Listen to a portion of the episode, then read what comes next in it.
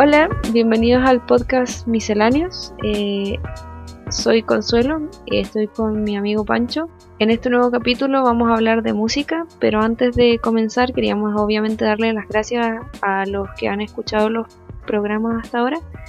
Eh, gracias por el recibimiento que tuvo el, el capítulo anterior respecto a salud mental. Eh, gracias a todos los que nos han mandado sus comentarios, los que han compartido sus experiencias.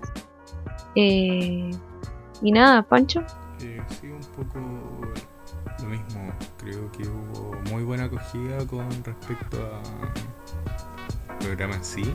Quiero agradecer a toda la gente que también confió, me escribió como para confiarme cosas con respecto a dudas que tenían. Eh, también eh, compartieron cosas súper íntimas que con las que se habían sentido identificados y también para preguntar y proponernos que hiciéramos cosas similares en el, en el a futuro. Entonces yo creo que es algo que vamos a hacer porque igual había harto interés en general sobre el tema así que eso esa acogida que que tuvo fue genial.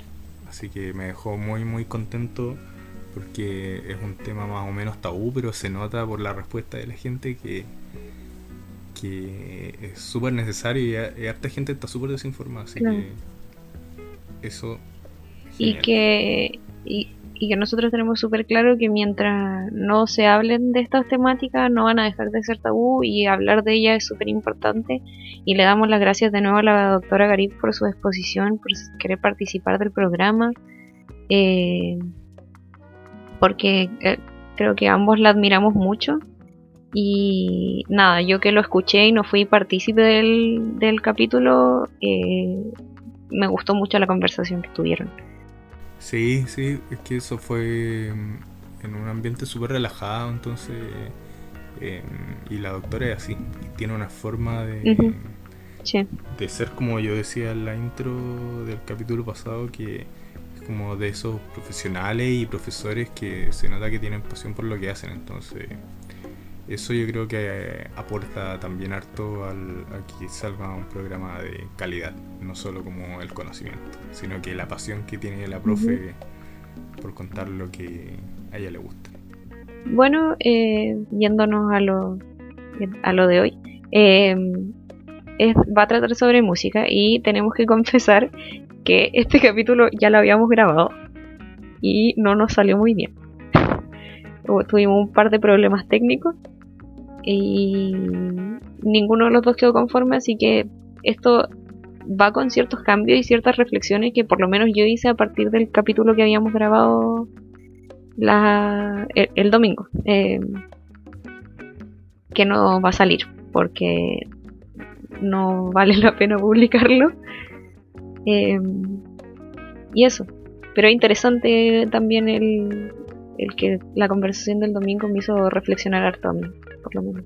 Sí, sí, en verdad, o sea, sí, más que nada fueron como esos problemas técnicos que dice la Consu, pero, en verdad ha una conversación súper entretenida. o sea, quizás no era tanto para publicarlo, o no sé, quizás igual sí si no hubiesen habido tantos problemas técnicos, pero eh, sí, como que teníamos varios tópicos planeados y al final casi que nos detuvimos en una sola cosa, pero más que nada porque la discusión estaba súper entretenida, así que igual fue súper nutritivo.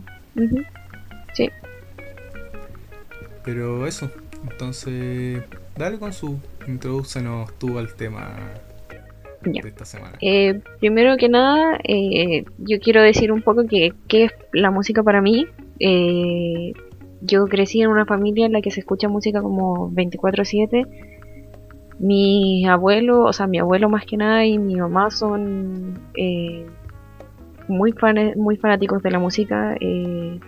Pasan cantando todo el día. Era como parte del cotidiano, pero también una instancia familiar súper rica. O sea, súper diversa también. crecí escuchando como de todo. Eh, y, eso siento que también me hizo como eh, abrir mis horizontes en cuanto a qué tipo de música escucho. No, no le pongo muchos peros hoy en día, aunque sí solía hacerlo hasta hace poco. Eh, hasta hace poco ponía muchos límites al tipo de música que escuchaba, como que mm, tenía que encasillar eh, encasillarme a mí misma en una sola cosa o, en varias cosas, pero que tuvieran como una, entre comillas, calidad parecida y hoy día no hago tanto eso. Eh, aparte que, claro, bailo como desde que era bien chica, entonces tiene una cualidad distinta para mí. Eh, no, no toda la música me hace querer bailar de la misma forma, no toda la música, música me causa las mismas sensaciones y y eso, nada, creo que la música es como esencial para la vida de todos nosotros. Creo que tú lo dijiste el otro día, está desde el amanecer de los tiempos y cumple roles distintos en distintas civilizaciones a lo largo de la historia del ser humano. Entonces me parece que es como un tópico súper bonito del cual uno puede hablar, pero también interesante. Eh, sí, sí, aparte como más o menos a lo que decía yo la otra vez y que mm, es algo súper personal que, y que siempre defiendo que la música, o sea, el arte y la música en particular no para mí no son algo subjetivo eh, que sino que más bien eh, hay lo que me gusta en sí de la música o del cine o de cualquier expresión artística es que están estas como serie de reglas que el artista va jugando o el cineasta o el pintor lo que sea.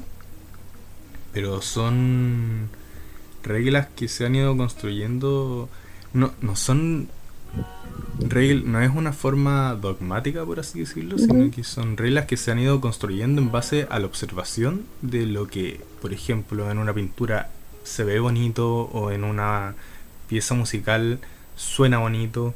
Entonces, por eso creo que eh, cuando eh, establecemos, por ejemplo, y se crearon los, las escalas, eh, no sé, jónico, dórico, o sea, los modos jónico, dórico, lidio, eh, tenemos escalas mayores, menores, eso, claro, fue a través de la observación de varios estudiosos que fueron como desentrañando todo esto y más que nada nos sirve como un método de enseñanza. Claro. Eh, y utilizar estas reglas para crear música bella que ya venía existiendo. Entonces, por eso digo que en general no es independiente de que a, cualquier persona está en su derecho de que le guste más un tipo de música o no. Eh, la música o cualquier en verdad eh, forma de expresión eh, puede ser vista de manera objetiva y eso lo voy a defender hasta la muerte. sí, yo igual reflexioné a eso harto a partir del domingo, como la discusión que tuvimos el domingo bueno, conversación en verdad, porque no creo que se haya dado en un tono de, pelear ni nada por el estilo. Eh, pero yo estuve pensando harto y como que lo que me puse a pensar es que las artes viven como habitan en un, en un reino que es bien extraño para los seres humanos porque nosotros solemos como poner todo en dicotomías, como que eh, estaría en este caso lo concreto o estas reglas que hay que seguir o el análisis objetivo que podemos hacer y eh, las sensaciones y las emociones que están detrás de una pieza artística, de cualquier pieza artística. Entonces, a lo que yo como que me puse a pensar es que reducirla a cualquiera de los dos aspectos, solo a las sensaciones o solo a lo concreto, eh, sería como eh, perjudicial para los propósitos artísticos. No, o sea, creo que ambos se complementan y tanto las sensaciones son un medio para la técnica como la técnica es un medio para las sensaciones. No sé si me explico. Sí, sí. Em, es que es así, porque también depende mucho de la persona. O sea, no. Quizás hay gente que aprecia mucho más un arte desde lo teórico porque su mente funciona así y hay gente que lo toma mucho más desde las sensaciones, entonces también es un proceso súper personal. Yo creo que ambos, ambas como visiones de, del arte en general son súper válidas, pero creo que lo importante y, y, que es algo que de lo que hablamos el otro día, que, que la gente no va a escuchar y no va a saber lo que estábamos hablando, eh, em, es que a nosotros se nos olvida e, eso, como que nos, nos obcecamos un poco y, nos cerramos a, a, nuestra visión de las cosas y se nos olvida que es como la música es una esfera, no es, eh, no podemos verle como es como que mirar una esfera desde frente, no estamos viéndola completa si solo miramos como la parte técnica y tampoco si hacemos lo contrario y miramos solo la parte de las emociones y las sensaciones que nos despiertan. Es súper completo y yo creo que verlo de ambas posturas es válido siempre y cuando tengamos en cuenta que existen estas otras visiones. Sí. Entonces ya como para entrar en materias más específicas, em, tenemos varios temas que abordar. Y el primero de ellos, eh, dale, Cons, cuéntanos tú. Bueno, yo, eh, como dije, el domingo tenía una. Planeado hablar de algo que era más bien como quejarme un poco de aspectos que, que no me gustan de cómo vemos la música o eh, aspectos de cómo vivimos la música las mujeres, pero en vez de eso decidí hacer algo entre comillas más positivo y decir qué es lo que sí me gusta de, de, la música actual o de la música antigua o de lo que sea, pero que eh, me hace muy como feliz eh, haber empezado a hacer una lista de compositoras, de cantantes, de, mujeres que están en la música y haberme sorprendido de que eh, si me pusiera a hablar de todas las que me gustan y de todas las que yo considero que son unas secas, estaría horas hablando acá y como que me hace súper feliz eso porque al principio lo hice como al revés, así como pensando que iban a ser muy pocas. Pero son muchas y estas son solo las que a mí personalmente me gustan, entonces eh, quería decir que bueno, eh, antes de todo eso, yo sé que hay, incluso muchas músicas que tienen como una oposición diametralmente distinta a la mía en cuanto a política y todo, incluso algunas que niegan que para las mujeres sea mucho más difícil la industria musical. Eh, pero sí lo es, o sea, estadísticamente lo es. Hace el 2018 la Fundación Ruidosa eh, sacó una investigación en la que eh, decía que solo en Latinoamérica la presencia en festivales de mujeres es muchísimo menor a la de hombres. Era un 76% masculina, 14% de bandas mixtas y 10% de solo mujeres. Entonces, eso es solo en Latinoamérica. A nivel mundial no tengo claro cuáles son las cifras exactas, pero debe ser algo bastante parecido. Y Em, me pasa que cuando trato de hablar de mujeres a las que admiro, como que siempre me doy cuenta que son de distintas distintos géneros, distintos estilos, distintos ritmos y, tienen distintas razones por las que a mí me, me atrae su música y, que tiene que ver tanto con la parte eh, de ejecución, su, calidad vocal, sus letras, eh, su puesta en escena que para mí puede ser atractiva. Em, y bueno, como con todos los artistas en general. Pero me pasa un poco que eh, cuando se analiza la posición de las mujeres, como que constantemente se las trata de hacer pelear en, entre ellas. Y, yo creo que se da bien harto con los hombres. Pero quizás eh, es distinta la razón por la que la hacen pelear. Como que me acuerdo que hace un par de años le preguntaron a Natalia Lafourcade como que qué pensaba de que Jimena Sariñana hubiera sacado un disco al mismo tiempo que ella, así como tratando de hacerlas competir. Y ella dijo como dejen de hacer esto, nosotras nos queremos mucho, nosotras componemos música, eh, estamos felices de ayudarnos la una a la otra y, no, no, no estamos ni ahí con competir, queremos crear arte. Y, Eh, también es como mucho más patente con las mujeres esta cosa de echarnos para abajo eh, en las cosas musicales.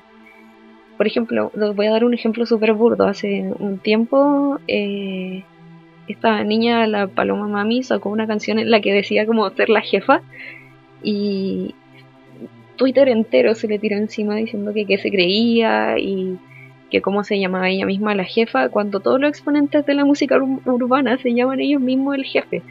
Entonces, eh, o sea, sin que nadie lo cuestione. Entonces me pareció súper curioso eso dentro del género urbano, que ya, bueno, que ya lo hablamos el otro día, en sí es, bastante machista. Em, bueno, fuera de que existen además muchos eh, casos en los que ha habido abuso de parte de los productores o que es más difícil entrar a la industria si aparte de tener eh, talento eh, no eres bonita o qué sé yo, que no es el caso de todas para, no estoy diciendo eso en ningún caso. Y bueno, dentro de toda esa como adversidad que existe para las mujeres que quieren entrar en el mundo de la música, existen muchas que para a mí parecer brillan por su talento. Y como dije, no todas son, son feministas, algunas sí, otras no. Eh, y, y, como dije también, algunas son sumamente talentosas como artistas, otras las quiero mucho solamente porque me gustan sus letras y otras como que, eh, no sé, hacen música que es divertida y es bailable y que sí. Em, bueno, primero quería destacar a la primera que se me ocurrió cuando empecé a hacer esta lista, que es Jenny Beth, que es una cantante francesa, una mujer francesa a la que adoro mucho y que un patrón que se repite harto en la música que yo escucho es que eh, la mayoría de la música que escucho la saqué como de eh, soundtracks y mm, a la banda de esta niña la saqué de la película Ex Machina no sé si la he visto. Sí. Ya es la canción que sale al final como al principio de los créditos. Ya. Y entonces empieza a sonar esta canción y después de haber visto una película que a mí me gustó mucho, como que suena esta canción y te mantiene en toda la, como en el, en la misma emoción que te deja al final de la película, creo yo. Y bueno, ella es una cantante francesa radicada en Londres que en el 2011 empezó con esta banda Savages, que lamentablemente yo no pude ir a ver antes de que se separaran. Creo que todo que se separaran, eh, pero la gracia de esta banda es que era una banda de eh, no sé, le pusieron post-punk, aunque a mí no me, no me gusta mucho como de etiquetar por género a la, a la, a la música. Eh, bueno, ellas empezaron a tocar el 2011 y la empezó la guitarrista, que también es una música que me gusta demasiado porque la tipa empezó a tocar la guitarra sin saber tocar la guitarra y lo que ella hacía era hacer como ruidos de fondo solamente, pescaba la guitarra y hacía ruidos y después fue, fue aprendiendo y hace un tiempo, como el 2016, 2017, salió entre las mejores guitarristas como del mundo. Porque tenía estas cualidades con las que ella jugaba. Y la cosa es que lo que a mí me pareció curioso es que investigando, la guitarrista empezó la banda y la guitarrista primero le pidió al novio de Jenny Beth que fuera el vocalista de la banda y él dijo que no, y entonces formaron una banda de puras mujeres y son todas muy talentosas. O sea, la, baterista es una tipa que es súper metódica, súper técnica, pero al mismo tiempo tiene una pasión que, que yo he visto muy pocas veces. Bueno, los bateristas son como todos apasionados en verdad, pero eh, esta tipa es como muy metódica, pero al mismo tiempo muy eh, salvaje. Bueno, en la banda, pero es muy salvaje en la, en la batería. Eh, ella, la Jenny Beth, también participó en el disco de Gorilas, en que te gusta a ti en Humans.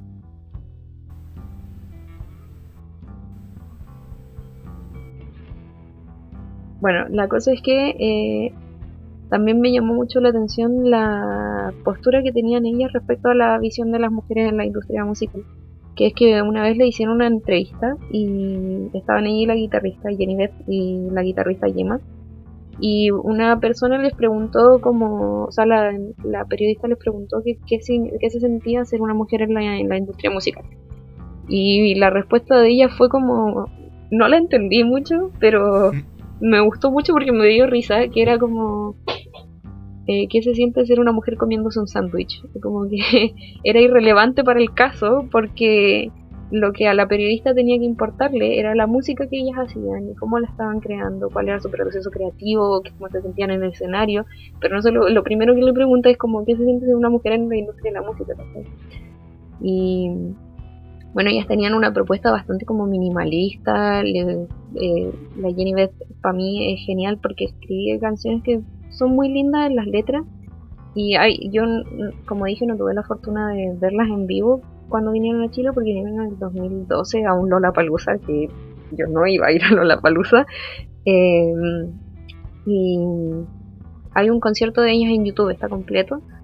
Y hay una parte en la mitad del concierto en el que paran, hacen como una pausa y la guitarrista, la bajista y la baterista desaparecen.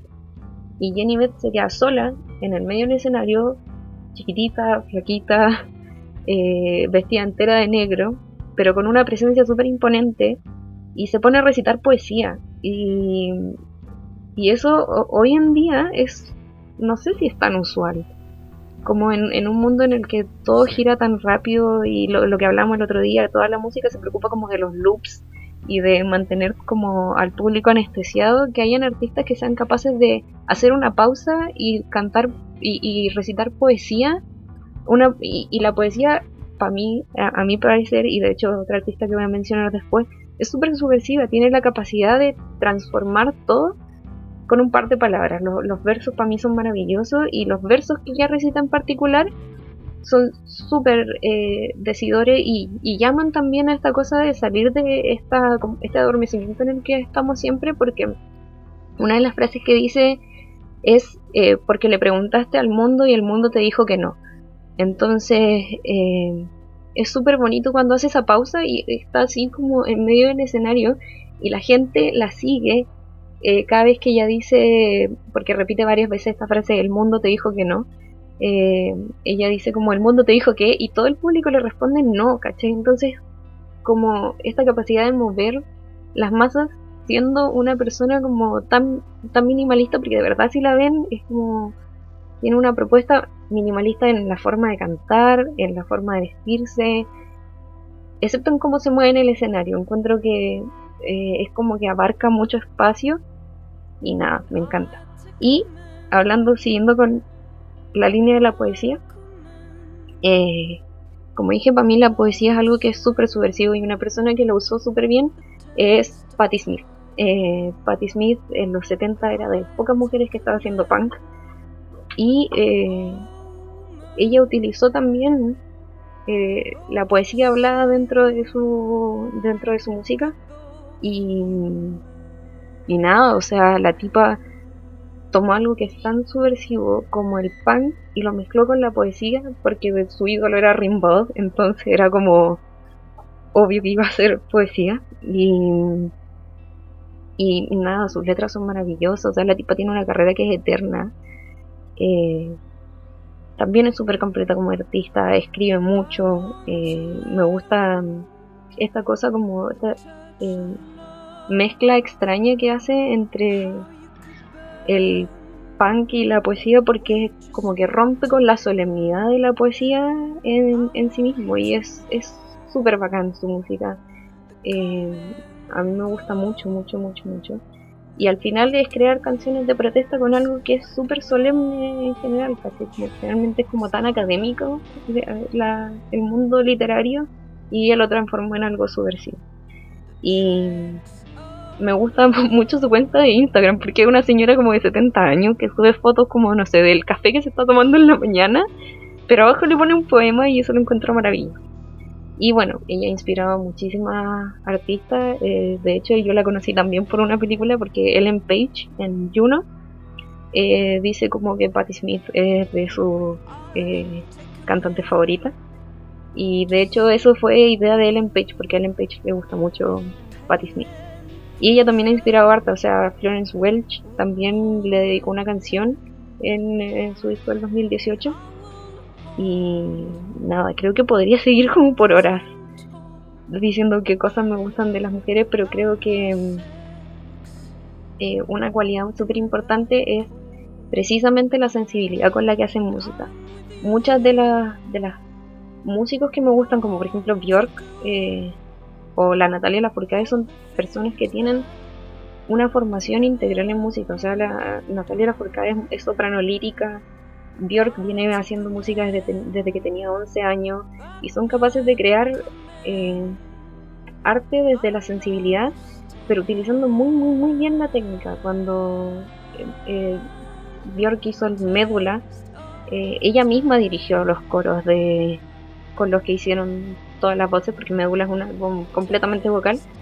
Eh, ella misma hizo como los beats que iban a ser como eh, la base de la, de la música, pero obviamente eran todos cantados.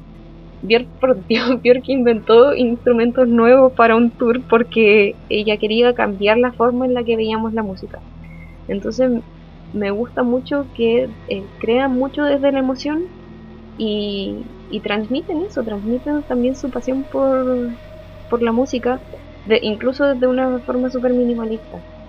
Y como lo hace Jenny y como lo hizo también en su tiempo Patti Smith, que era una tipa que se plantaba en el escenario y no sé, y creo que podría de verdad estar horas hablando de, de mujeres maravillosas que para mí, o sea, he crecido con ellas, como que cambian un poco en la forma en la que uno escucha y siente la música, que no siempre es lo mismo.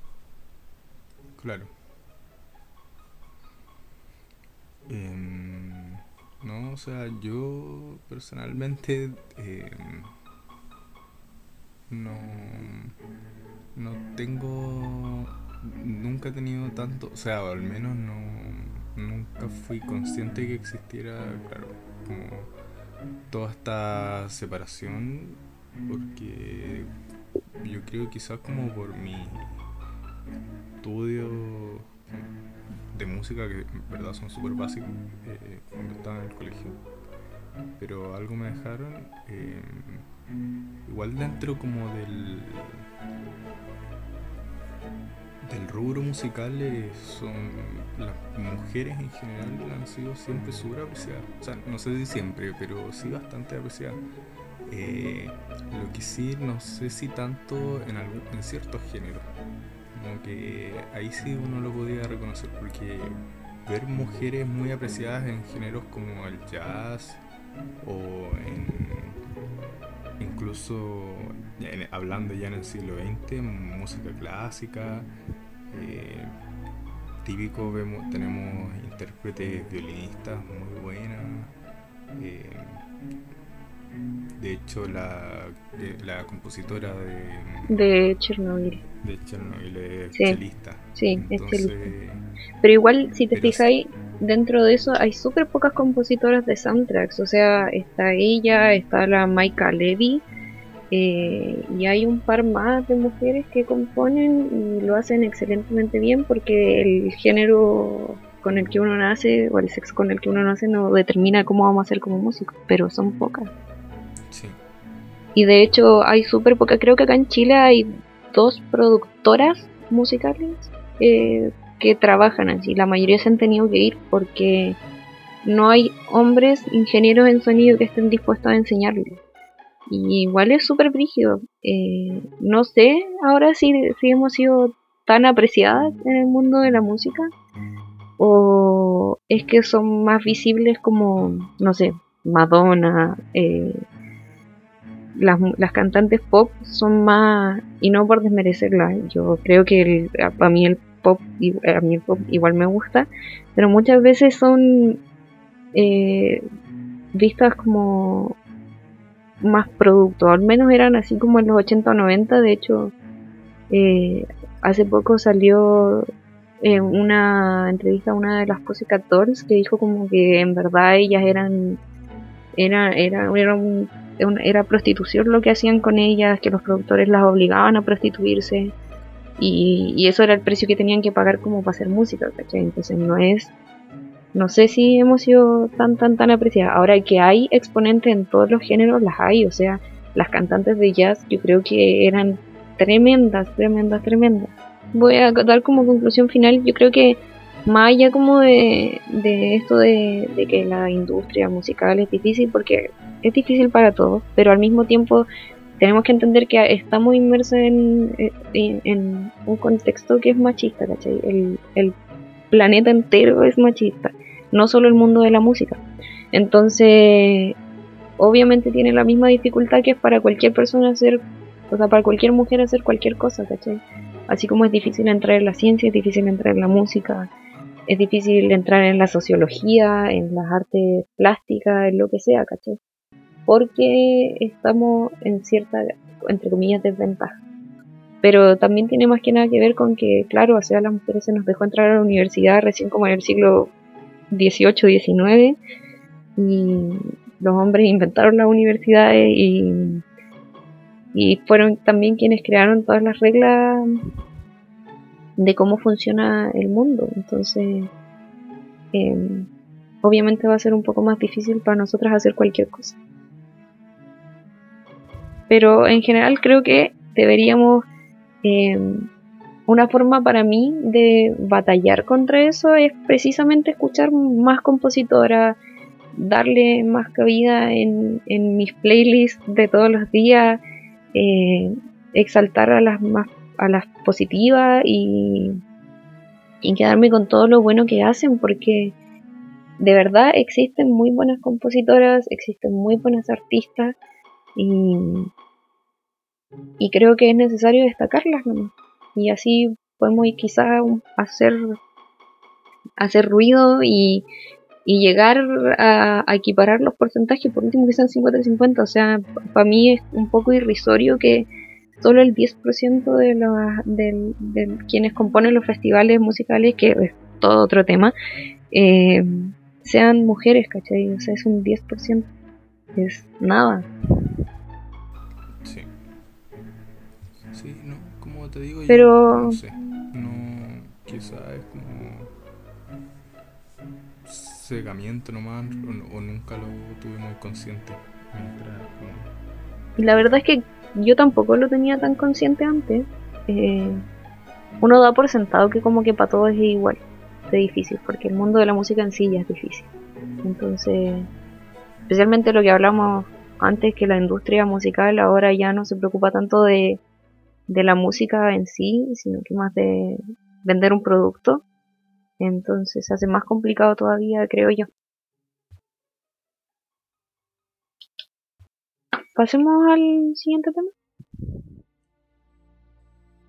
Eh, sí, voy a tratar de no extenderme tanto en esto, porque hoy quiero analizar algo de dos horas y eh, que, em, bueno, uno es la banda sonora de Juego de Tronos y lo otro es algo también mencionar del musical de Hamilton que me fascina. Entonces, bueno, lo primero que corresponde a la banda sonora de Juego de Tronos, que su compositor es Ramin Javadi, así que si les gusta eh, la banda sonora, les gusta Juego de Tronos y les gusta la banda sonora, espero como de lo que aquí yo diga puedan tomarle un poquito más de gusto. Eh, bueno, lo que, una de las cosas que me gusta de esta banda sonora es que eh, Ramin Javadi eh, es súper arriesgado para su composición en Juego de Tronos y de repente hace esto juego de saltarse las reglas, pero siempre con un contexto. Entonces, por ejemplo, que es eh, algo de lo que yo te hablaba el otro día, que cuando Javadi eh, le pone piano a composiciones como Life of the Seven o The Nike es porque hay algo que quiere, eh, hay algo que quiere expresar eh, que es algo que es algo absolutamente atípico eh, porque bueno en Juego de Tronos la música está expresada generalmente a través de cuerdas frotadas como los violonchelos, los violines entonces cuando te agrega un piano te está adelantando que hay algo atípico eh, según los propios cánones eh, autoimpuestos de la serie. Eh, es algo atípico que va a suceder. O sea, tomando el ejemplo de, The Life of the Seven, tenemos como ese verdadero combate entre piano y violonchelo que efectivamente está expresando la batalla eh, entre el juicio de lo eclesiástico, que es lo que representa el piano, con los planes de Cersei, que representa el violonchelo, eh, que está tocando de hecho el tema melódico de los Lannister. Entonces, como ya profundizando eh, un poco en esta canción para hacer este pequeño análisis, está Life of the Sun, la escuchamos al comienzo del último capítulo de la sexta temporada de Juego de Tronos y que corresponde a toda esa escena cuando Cersei va a tener su juicio y hace estallar el septo de Valeor con fuego valirio. Entonces, probablemente los que han visto la serie y los que escucharon esta melodía con el piano eh, al comienzo del capítulo sintieron como ese algo de aquí hay algo que no está encajando o algo no está bien, como de forma inconsciente, porque claro, nunca hasta ese momento habíamos escuchado un piano en la serie. Entonces ya uno como que intuía que algo especial había en el capítulo. Así que súper bien. Y por lo tanto vamos viendo cómo la música es un elemento constructivo súper importante en la composición de, de una escena. Entonces desmenuzando brevemente la canción, tenemos que desde ya el mismísimo nombre se nos augura el contexto en el que se va a representar la escena donde tenemos la luz de los siete, que hace referencia tanto a los siete dioses de las religiones que hay en Juego de Tronos, que son el padre, la madre, el guerrero, la doncella, la vieja, el herrero y el, el desconocido. Pero además juega como con la eh, vocación que tiene el piano con las velas, que está a la vez muy asociado a lo eclesiástico, como danzando al ritmo de esta melodía. Eh, pero aparte también nos augura que esta luz que representan estos siete dioses puede apagarse y es eso precisamente lo que hace y lo que ocurre en el capítulo y lo hace eh, expresándolo a través de la progresión musical de esta, de esta pieza. Entonces tenemos que em, el piano es el fondo armónico de la composición y representa a la Inquisición eclesiástica y comienza justamente a sonar cuando se abren las puertas del septo, que se ve en un plano cenital y se abre la puerta y comienza a sonar el piano. Por otra parte tenemos, eh, y que está batallando con el piano, al violonchelo que eh, está reproduciendo al comienzo este tema de los Lannister eh, y por lo tanto representa a Cersei, pero aparte lo hace en una armonía distinta al piano, y eso es lo que ya te está diciendo que hay una batalla entre lo eclesiástico y Cersei. Y además en algunas partes hay un órgano que representa al Gorrión Supremo eh, y que intenta como en algunas ocasiones como tocar el tema que representa al Gorrión Supremo, pero siempre cede como a las cuerdas y no puede como ganar en esa batalla. Entonces, como para ir detallando un poco más, el piano en Light of the Seven eh, está en una escala lidia. Y esto, ¿por qué lo menciono? Porque hace una especie de contrapunto o contraposición con el tema principal de Juego de Tronos. Porque mientras el tema principal de Juego de Tronos va en una escala ascendente, el piano, el piano en Light of the Seven lo hace en una escala descendente. Y mientras el tema de eh, el tema principal de Juego de Tronos es súper inestable con subidas y bajadas porque nos quiere representar lo que es esta batalla del poder político donde hay como eh, jugadas de repente medias escabrosas y todo eso. El, el piano en la canción Live of the Seven se escucha súper firme y decidido porque precisamente tiene que ver con la Inquisición y con este juicio. Em, y bueno, finalmente hacer mención a otro elemento de la canción que es el coro de voces. Que estas comienzan a sonar justo cuando aparecen los niños. Em, primero, y es súper como hermoso porque primero cuando aparte este coro parten acompañando al piano que había estado sonando solo durante unos dos minutos algo así hasta que eh, viene otro niño y saca un cuchillo porque los niños estaban confabulados en el plan de Cersei, Y es ahí donde entra súper fuerte el violonchelo y lo que hace es atraer al coro de niños hacia su escala menor. Y además eh, ocurre que se acelera el tempo de la canción y bueno, eh, eso lo podemos escuchar en esta parte.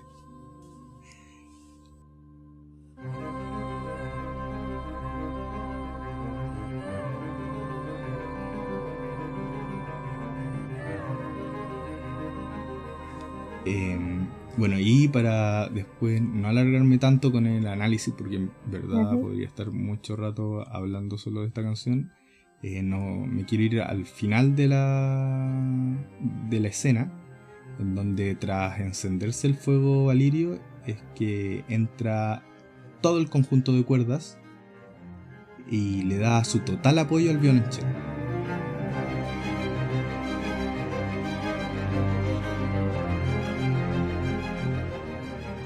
Y entonces aquí donde viene eh, toda esta que yo le llamo de verdad jugada maestra que hizo Ramin Javadi, porque por fin en esta parte, al final, se entiende que lo que el violonchelo y que ahora además está apoyado por todo el conjunto de cuerdas, lo que trataba de hacer era hacer surgir una melodía en particular. ¿Y qué melodía en particular es la que quería hacer surgir? Resulta que es el tema principal de Juego de Tronos. Lo que nos indica entonces que es el poder político, esta, es decir, esta jugada política de Cersei, la que se impone a lo eclesiástico y que lo podemos escuchar ahora.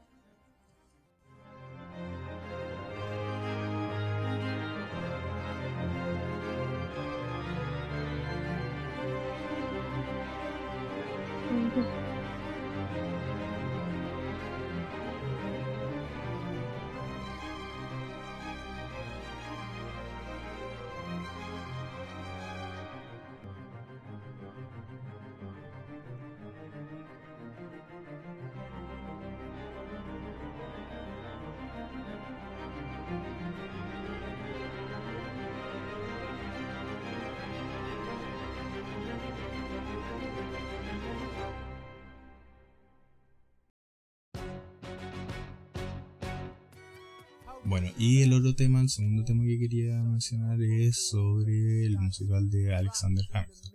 Esta es una obra que fue creada por Lin-Manuel Miranda y trata sobre el primer secretario del Tesoro de Estados Unidos. Y cuenta además su participación en la Guerra de Independencia, luego cómo participa en la conformación de Estados Unidos junto a Washington, Jefferson, que es su enemigo político, nos cuenta parte de su vida familiar y también su vida política.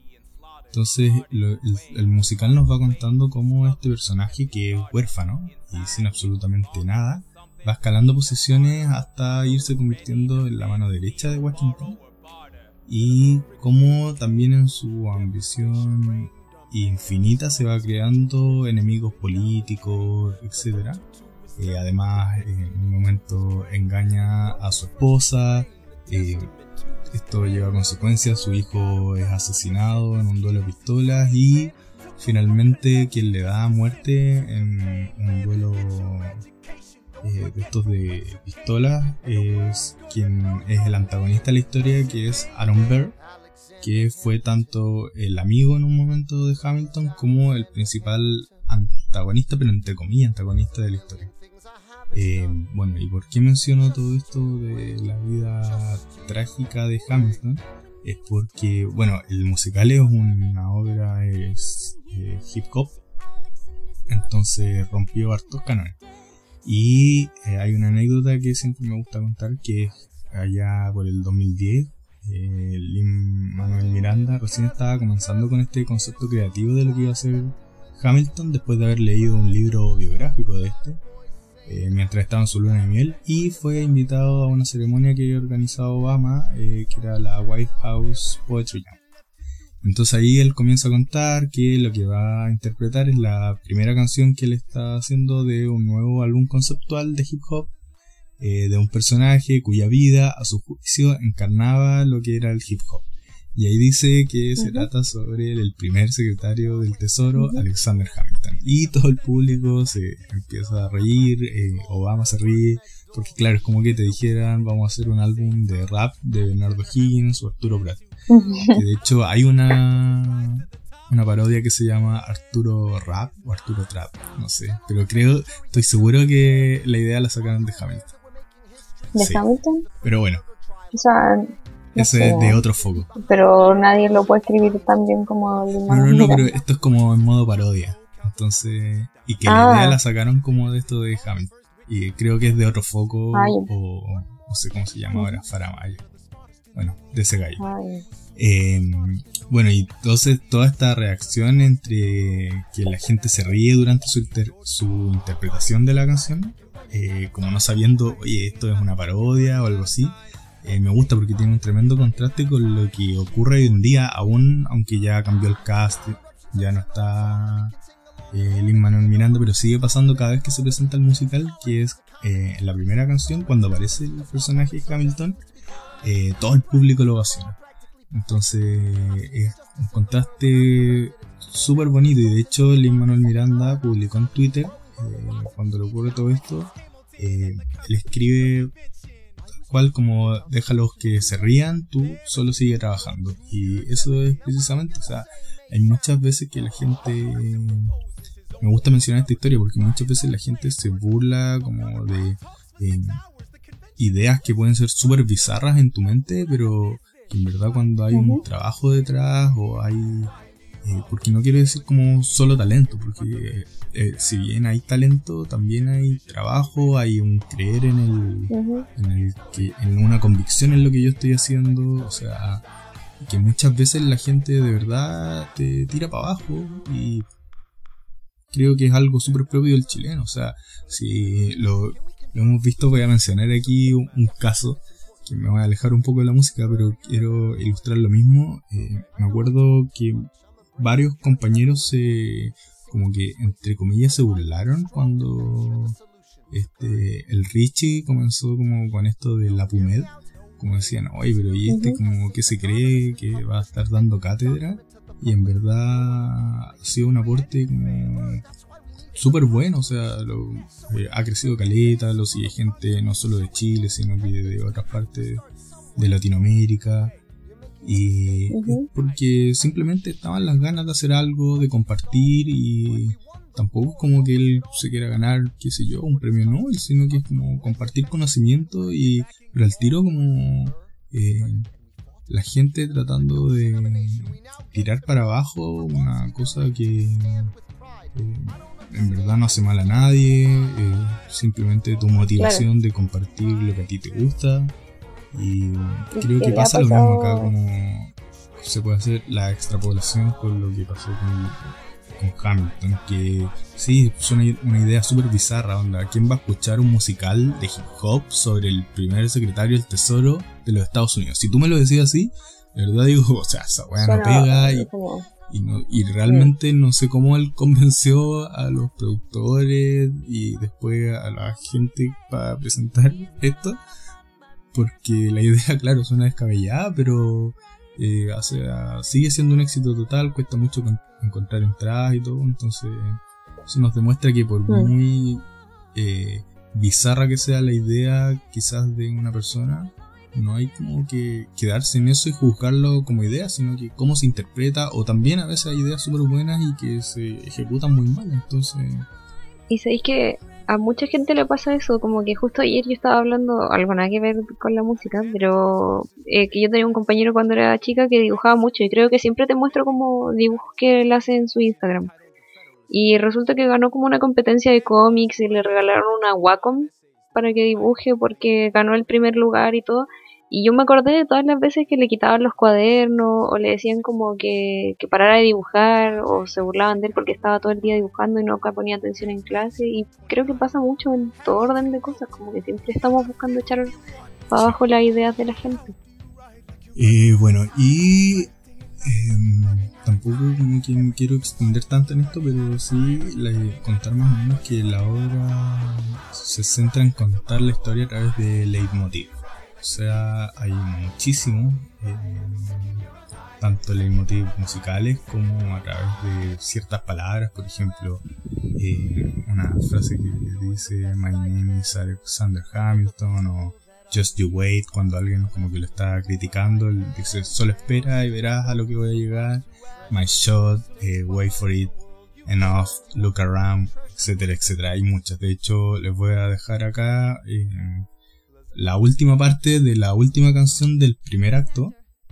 Eh, para que vean porque eh, ahí se conjugan de forma espectacular todos estos motivos que nos habían estado poniendo a través de todo el primer acto y se conjugan de manera súper bonita y es un pedacito de la canción así que lo voy a poner para que lo escuchen y se entusiasmen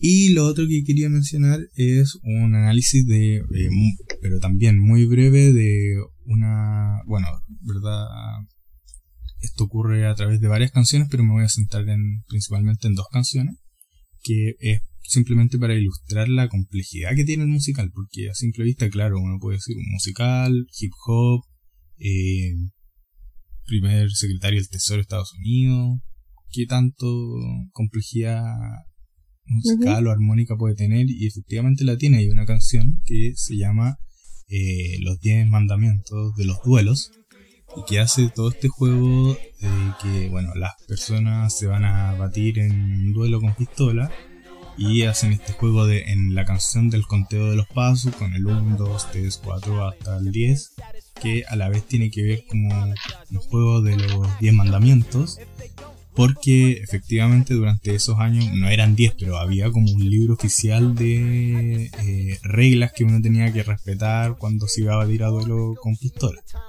Entonces hace todo ese juego y todo esto enmarcado como con la música de fondo, que es una escala en contrapunto barroca, eh, que es o sea, muy clásico de Bach. Y entonces está metiendo como ese tipo de música dentro del hip hop, dentro de contar algo que tiene que ver con un duelo de pistola. Eh, y es súper interesante. Y lo que me gusta, bueno, eh, es como esto mismo después hace un juego él con esta melodía, esta escala ascendente. Y lo que hace es transformarla en otra canción que ya está en el segundo acto, en donde también ocurre un duelo. Pero esta vez es un debate que eh, él magistralmente lo convierte porque es un debate sobre dónde se va a poner el como el Banco Nacional, dónde va a estar el Banco Nacional y sobre si hay que ponerle impuestos a las cosas, o sea, una cuestión fome, fome, fome, fome, pero él convierte este debate en un duelo esto como de hip hop o de rap, en eso lo convierte. Y lo que hace, y que yo creo que es casi reconocible, toma esta misma escala de este, otra canción que también era de un duelo con pistola, y eh, haciendo un mirror y poniéndola en, en canon, transforma la melodía y entonces lo que ocurre es que transforma esto en esto.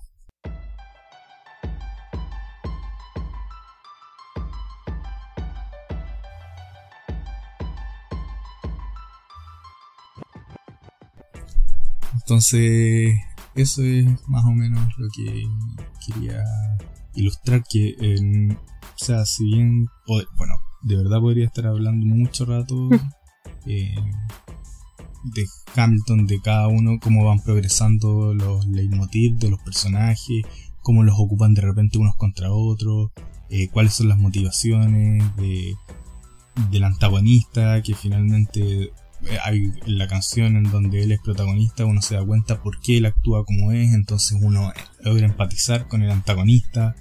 Eh, hay veces en que Hamilton, que se supone que es el protagonista, realmente lo odiáis por su forma de ser como soberbia. Eh, entonces tiene una complejidad, una belleza y yo recomiendo de verdad a todos que lo vean. o sea, si que puedan verlo, véanlo porque hay una grabación pirata. pero que yo la tengo, pero si no, también escucharlo como el disco eh, es súper bueno y pues, está traducido en español en YouTube y todo, entonces, eh, bueno, no spoileé nada en todo caso porque la primera canción ya te cuentan de que se va a tratar toda la historia, de que Hamilton muere al final, entonces eh, es como que te dijeran te voy a spoilear el final del Titanic, que el choque se hunde, lo mismo, es algo histórico.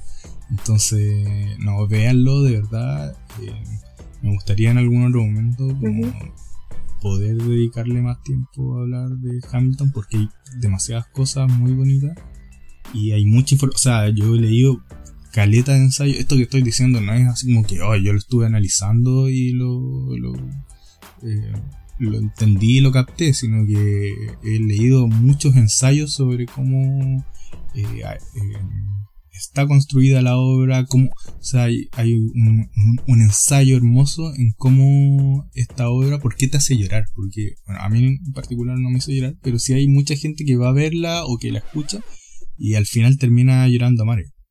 Y no, sí, debo confesar que se me hizo un nudito cuando la, cuando vi la obra. Eh, y, y hay un ensayo muy bueno que analiza por qué te hace llorar y, que mm. tiene que ver justamente como en varias canciones van subliminalmente utilizando la palabra eh, huérfano, eh, este es un bastardo, este es un huérfano, de manera súper despectiva. Siempre hay un tema de Hamilton con el tema de ser huérfano, de no ser nadie en la vida. Eh, cuando Washington como que trata de apadrinarlo, por decirlo de algún modo, él se enoja igual porque Washington en un momento ocupa la frase como la típica, ya, pero hijo, no te, no te sulfures, como la típica que ocupa una persona mayor con alguien menor, y él le dice como, ah, no me digas hijo, y, lo enfrenta como súper enojado.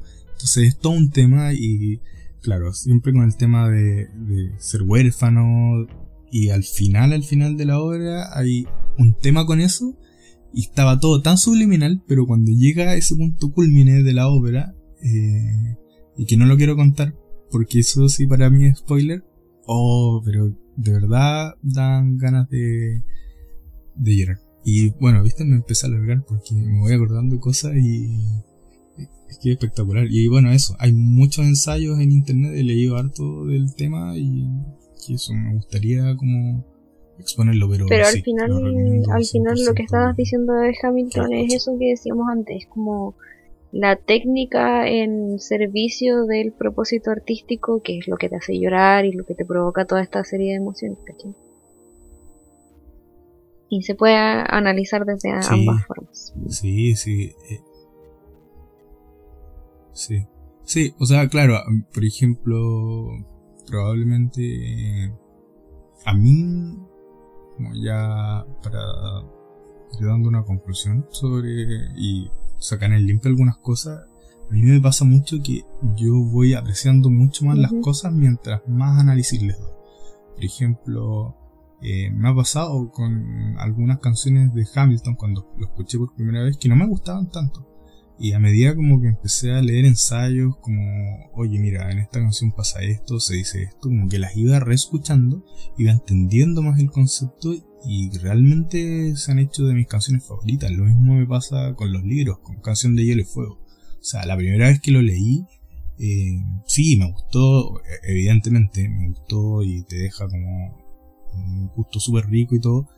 Pero a medida que también hay, hay gallos, hay, unos tipos que hacen unos ensayos en internet, o sea, de hecho, en mil, el libro se estrenó el primero en 1997, si no me equivoco, y ya en el 98, con el primer libro nomás, ya la gente habían unos gallos super genios que habían descubierto que Jon Snow era hijo de Rhaegar Targaryen con Lyanna Stark. Era obvio, era súper obvio. Ahora uno dice, ay, sí, es súper fácil, era obvio, claro. No, pero esto. Y hay ensayos súper buenos. Y de hecho, me gustaría en alguna ocasión que hablemos de Juego de Tronos y de Canción de Hielo y Fuego.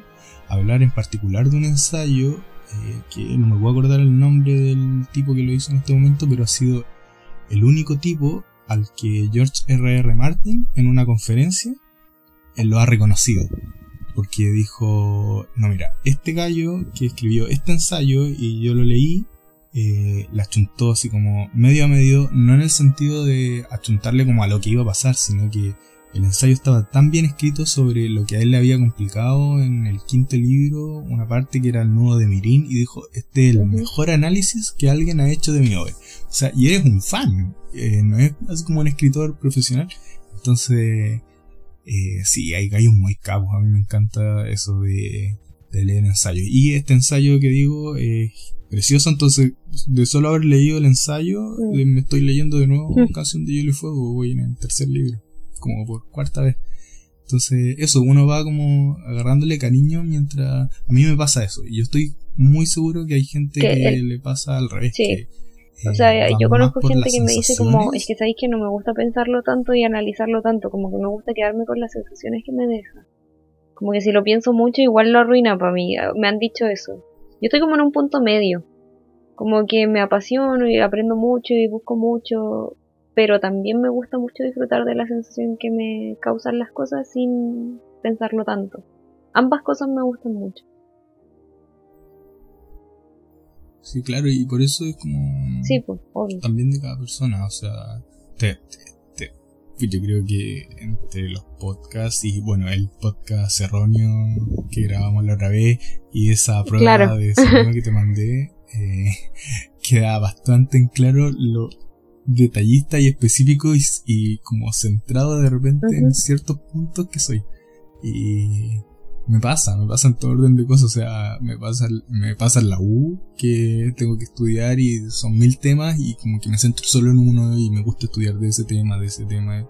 Eh, bueno, yo creo que por mi forma de ser también, pero eh, es parte de y por eso, eso es lo bueno también del arte, que... Eh, claro, eso pienso yo. De disfrutarlo a lo que íbamos el otro día era que está mal el pensar que nuestra forma de verlo es como superior a la del otro. Como que si tú la veis desde un punto objetivo y la otra persona la ve desde un punto más subjetivo, no es como condenable ninguna de las dos cosas. Lo que está mal sería que alguien te atacara y te dijera así como, oye, pero le quitáis como toda la diversión a eso. ¿Por qué no? Porque para ti eso es más entretenido, ¿cachai? Entonces no... Eso es lo, lo que creo que en todo orden de cosas tenemos que aprender a que Em, nuestra posición es una posición más. Y se puede conversar, como que podéis dar tu punto de vista, pero en ningún caso ponerle la pata encima al otro. Sí, porque también tenemos que aprender que, o sea, bueno, una cosa, los sentimientos nunca pueden ser eh, criticables. Un, no. un, sentimiento no es argumentable. Eh, pero sí también entender que los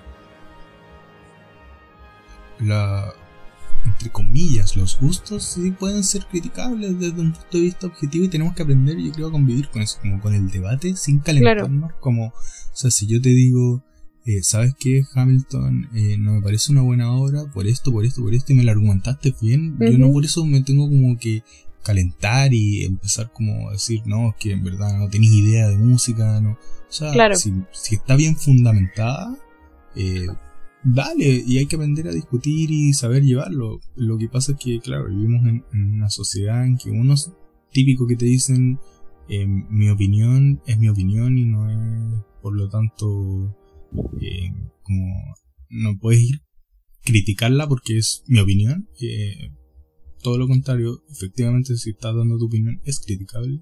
Claro. Pero también tenemos que convivir con lo que se llama eh, como validar los sentimientos del otro. O sea, si, si, yo te digo, eh, me encanta Hamilton porque la encuentro una buena obra, tú me puedes decir, mira, yo no encuentro que sea una buena obra por esto, por esto, por esto.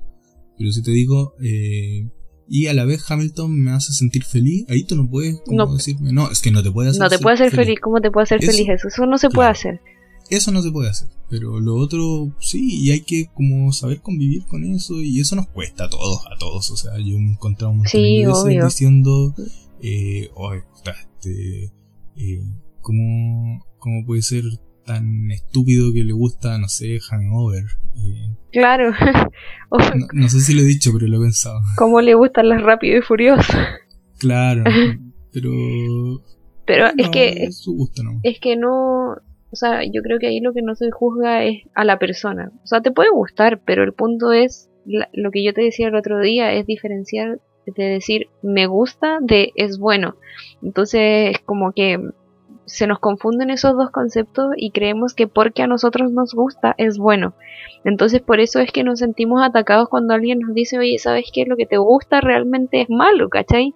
Como que técnicamente es malo. Y tú, y si tú, si, si todos fuéramos como lo suficientemente, no sé si maduro o eh, objetivos también podríamos decir, sí, ¿sabéis que En verdad me encantan las Rápido y Furioso, pese a que sé que son malas e incluso porque sé que son malas, ¿cachai? Pero me parecen entretenidas y, y Justo, filo. Oye, sintetizaste súper bien toda la discusión que tuvimos la otra vez. Es eso. onda, no creer que porque. Es que, es que lo No pensé creer mucho. que porque a ti te gusta algo, eso lo hace objetivamente bueno. Y bueno, de hecho, ay, Claro. yo pasé mucho tiempo viendo eh, American Next Top Model. Me encantaba. A mí me y encanta, a mí me se encanta. burlaban de eso en el colegio. O no sé si lo decía, capaz que lo escondía, así que no estoy muy seguro si, lo- si, si se burlaban de eso. Pero sí, son cosas, eh, me gustan las películas de La Roca, no tienen... no- A mí igual, y, y, y uno dice como, pucha, ya sí, no es el mejor actor, el guion puede ser pésimo, Sí. pero pucha, me entretiene, ¿cachai? Y, y eso tampoco es criticable, lo criticable sería decir como, no, pero es que America's Next Top Model es el pre- mejor programa que jamás ha existido, eso sería criticable. o decir Y que como obcecarte en esa opinión. son, para ganar mejor guion. Merecen el Oscar, Claro. denle el Oscar a ese Claro, hombre. En todo caso, no entremos en el debate de los, de los Oscars porque No, no, los Oscar no, no era el mejor ejemplo, pero sí. Eh, pero se entiende, como Sí, sí. denle los premios. Así que eso yo creo por hoy. Espero Sí. que les haya gustado el programa. Eh. Bueno, agréguenos a Instagram. Estamos haciendo también una página donde pueden encontrar todas las plataformas en las que nos pueden escuchar. Y- para que vayan directo ahí a todos los links a Sí. escucharlo. Sí. Y bueno, gracias. Eh, llegamos a lo. Como al- del primer capítulo, creo que ya tenemos 100 reproducciones. Sí, capítulo. sí. Entonces, eh, gracias por eso. De verdad, no pensamos cómo llegar tanto. Eh. Y en todo caso, igual lo vamos a seguir haciendo aunque nos escucharan dos personas. eh, claro. que era algo que era, un- era una forma de expresarnos que teníamos. Así que, pero si, tal como sucedió con el podcast pasado, que fue un aporte para mucha gente, eh, podemos seguir aportando a través de eso, dan más ganas de seguir y de Sí, seguir haciendo el esfuerzo. sí, y lo otro es que, claro, o sea, estamos tratando de mejorar las cosas que nos han dicho que, que como que podríamos mejorar. Eh, queremos que esto sea igual un espacio en el que todos nos podamos expresar, o sea, lo hemos dicho varias veces, si alguien quiere venir y decirnos todas las cosas que dijimos mal en los primeros capítulos, como que yo creo que ninguno de nosotros se molestaría, eh, porque solamente cuando nos cuestionamos las cosas podemos avanzar, así que eh, gracias a los que nos han dicho sus críticas constructivas y esperamos que sigan escuchando, que les guste lo que estamos haciendo y eso. Eso, muchas gracias y escuchamos en el próximo episodio. Hasta la próxima. Chau.